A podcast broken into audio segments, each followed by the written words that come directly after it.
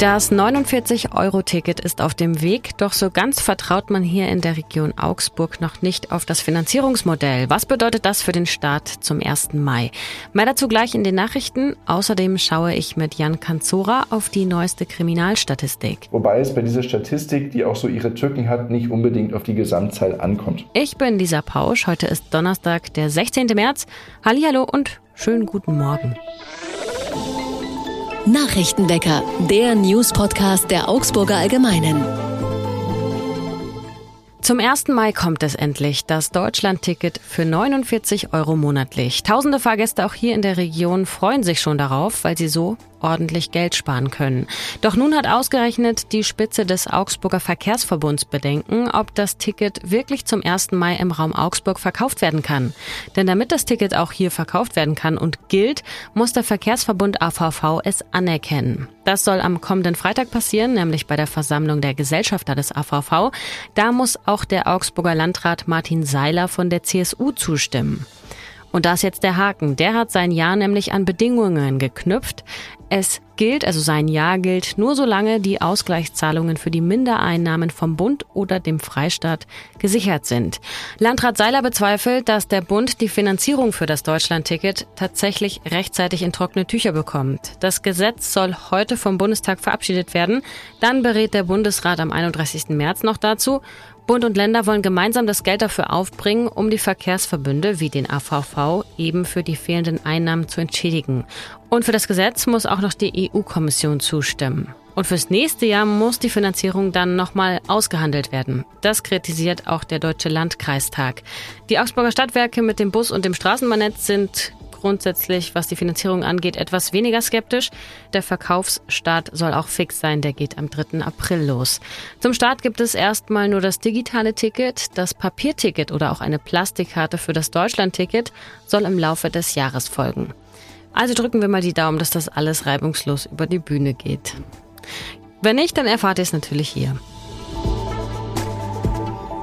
Es gibt nun doch eine kleine Kehrtwende bei der Augsburger Kahnfahrt. Aufgrund von Problemen beim Brandschutz wurde ja überlegt, die Kahnfahrt komplett abzureißen. Das war in den Augen von Oberbürgermeisterin Eva Weber die einzige Lösung. Aber es gab Protest aus der Opposition und nicht nur von da, natürlich auch von Pächter Bela Barlock zum Beispiel. Die Sommersaison sei für ihn überhaupt nicht gesichert mit den Bedingungen, die die Stadt ihm jetzt gestellt hat, etwa den Innenraum der Gastronomie komplett zu schließen, beziehungsweise insgesamt nur 60 Personen auf dem Areal gleichzeitig zuzulassen. Und er selbst sollte auch noch den Gastraum, der an die Stadtmauer angebaut ist, bis Ende des Jahres entfernen. Das heißt, er sollte nur weitermachen dürfen, wenn er das Gebäude abreißt, das nicht ihm gehört, sondern der Stadt und das sie ihm vermietet. Barlock wurde zuletzt 2015 der Pachtvertrag verlängert und das explizit auch mit dem Gebäude. Die Stadträtin Beate Schabert-Zeitler von der Fraktion Bürgerliche Mitte, eine einstige Verwaltungsrichterin, schlägt nun vor, so schnell wie möglich eine Lösung zu finden für einen zweiten Rettungsweg. Der Sozialfraktion zufolge müsse die Stadtspitze dem Pächter Barlock unter die Arme greifen.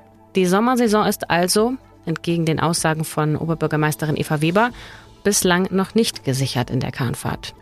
Heißt, ob wir Boot fahren können, Bierchen trinken können oder nicht, das klärt sich noch und erfahrt ihr hier. Einige Händlerinnen und Händler auf dem Augsburger Stadtmarkt sind besorgt, denn im Februar gab es dort drei Einbrüche innerhalb von zwei Wochen. Bargeld und andere Dinge wurden damals geklaut. Beim dritten Einbruch konnten Mitarbeiter des Ordnungsdienstes die Täter aber rechtzeitig vertreiben. Die hatten dort nachts nämlich Wache gehalten, also nicht die Täter, sondern die Mitarbeiter vom Ordnungsdienst. Doch nicht alle Händlerinnen sind mit den Sicherheitsmaßnahmen auch zufrieden. Manche sagen, die Reaktion seitens der Stadt sei viel zu spät gekommen, denn schon im vergangenen Oktober war eingebrochen worden. Bei dem Stand mit den österreichischen Delikatessen hatte ein Unbekannter sogar den Schädel einer Mozart-Statue abgeschlagen. Die HändlerInnen sagen also, die Stadt tut zu wenig, jetzt mal grob zusammengefasst. Die Stadt sagt aber, das passt schon alles und man sei ja im Austausch. Die Polizei hat die Präsenz auch nochmal verstärkt rund um den Stadtmarkt und zudem wolle man auch Schwachstellen, etwa an Zugängen, nochmal verstärken. Und es soll bald eine Alarmanlage und eine Überwachungsanlage installiert werden. Ein Blick auf das Wetter in Augsburg. Heute gibt es einen Mix aus Sonne und Wolken, es bleibt aber trocken und die Temperaturen kommen auf höchstens 10 Grad. Und Achtung, das sage ich jetzt nur schon mal zwecks Planung an. Der Freitag und der Samstag machen nochmal einen Sprung nach oben auf die 18 Grad und es gibt einige Sonnenstunden. Gestern wurde die Kriminalstatistik von der Polizei herausgegeben. Für Augsburg und die Region hat sich mein Kollege Jan Kanzora die Statistik mal angeschaut und darüber wollen wir jetzt sprechen. Hi Jan. Hi Lisa. Die Zahl der Straftaten in Augsburg ist im vergangenen Jahr gestiegen, kann man schon sagen. Warum sind die Zahlen denn trotzdem ein gutes Zeichen insgesamt? Weil sie quasi zwangsläufig steigen mussten. Hintergrund war 2021, also das Vorjahr der jetzigen Statistik quasi ähm, war in der Geschichte des, zumindest dieses Polizeipräsidiums, das Jahr mit der geringsten Kriminalitätszahl. Damals waren es nur etwas über 17.000, glaube ich, in, innerhalb eines Jahres in Augsburg. Das lag vor allem am Corona-Lockdown. Da war ja 2021 bis in den Mai hinein äh, Lockdown gewesen in Bayern, also massive Maßnahmen, massive Einschränkungen, die das öffentliche Leben sehr betroffen haben und damit natürlich auch alle Bereiche, in denen Straftaten passieren können. Es gab kein Nachtleben, in dem sich Menschen in die Haare bekommen hätten können. Ähm, es gab auch kaum Leben auf der Straße. Es fiel einfach alles Mögliche weg. Was hat die Kriminalitätszahlen gedrückt? Dass das nach dem Ende oder dem weitgehenden Ende dieser Maßnahmen 2022 wieder steigen würde, war eigentlich klar. Nun sind die Zahlen zwar gestiegen, aber immer noch in sehr überschaubarem Bereich. Also es, wenn man die Gesamtzahl betrachtet, der niedrigste Wert nach 2021 der vergangenen zehn Jahre, wobei es bei dieser Statistik, die auch so ihre Tücken hat, nicht unbedingt auf die Gesamtzahl ankommt.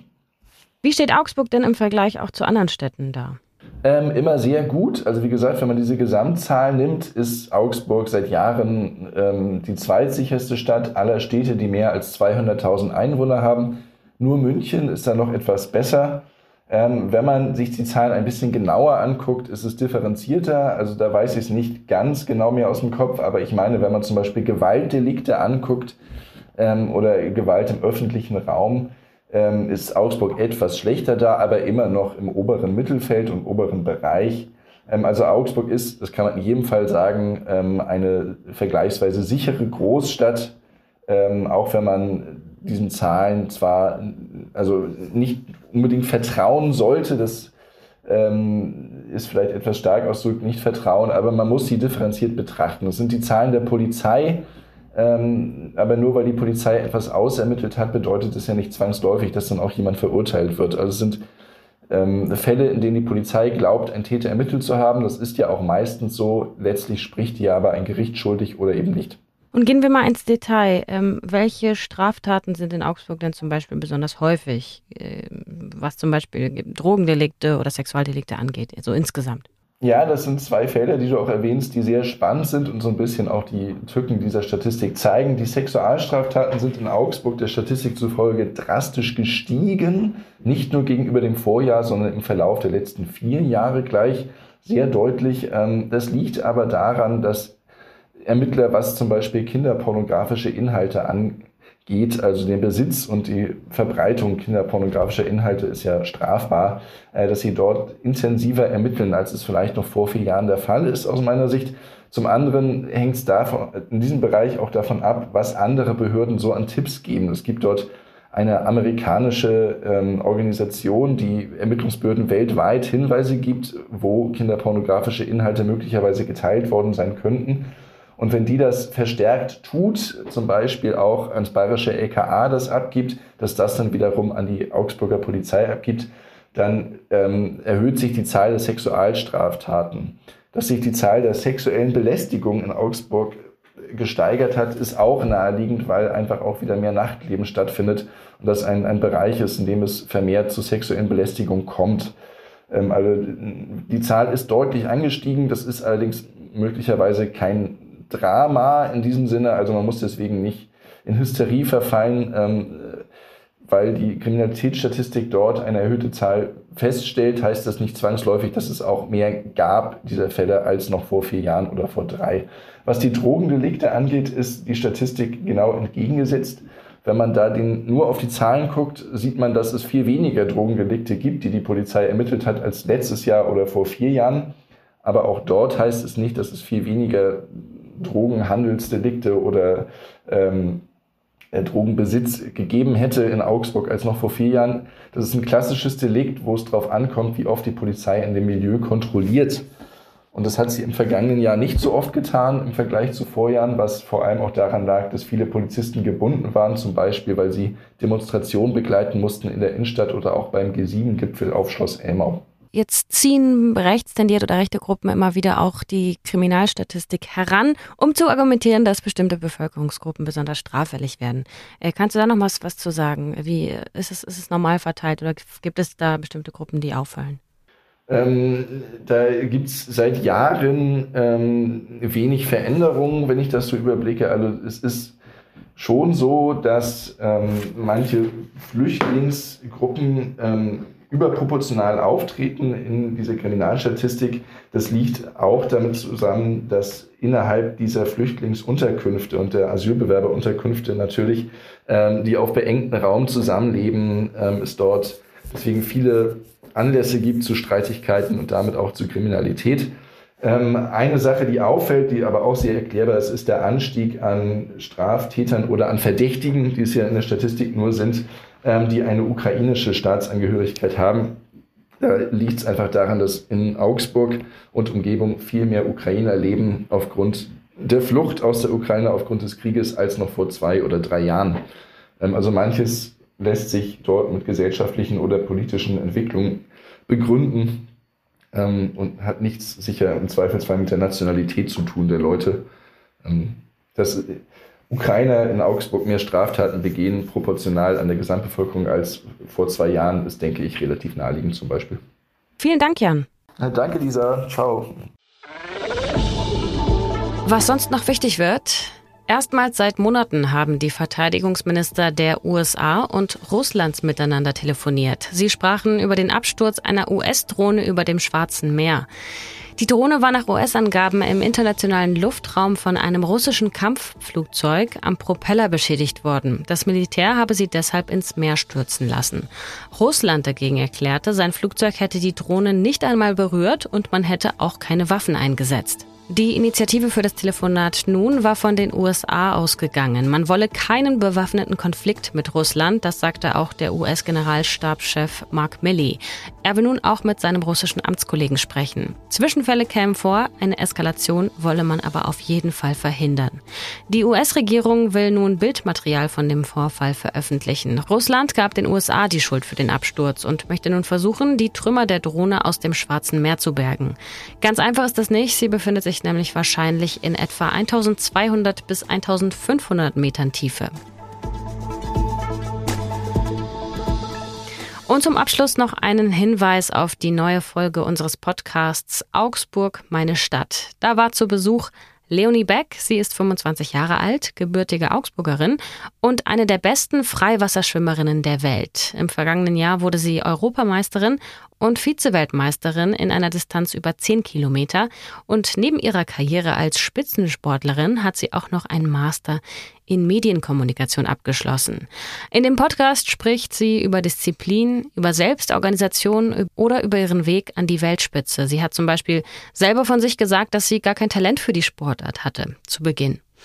Einen Link zu der Folge findet ihr wie immer auch in den Show Notes. Ich bin Lisa Pausch und danke euch wie immer fürs Zuhören. Kritik, Nachfragen oder vielleicht auch mal neue Ideen für unseren Podcast könnt ihr wie immer gerne schicken an nachrichtenwecker.augsburger-allgemeine.de. Bis morgen, macht's gut, tschüss, baba und ahoi. Nachrichtenwecker ist ein Podcast der Augsburger Allgemeinen. Alles, was in Augsburg wichtig ist, findet ihr auch in den Show Notes und auf augsburger-allgemeine.de.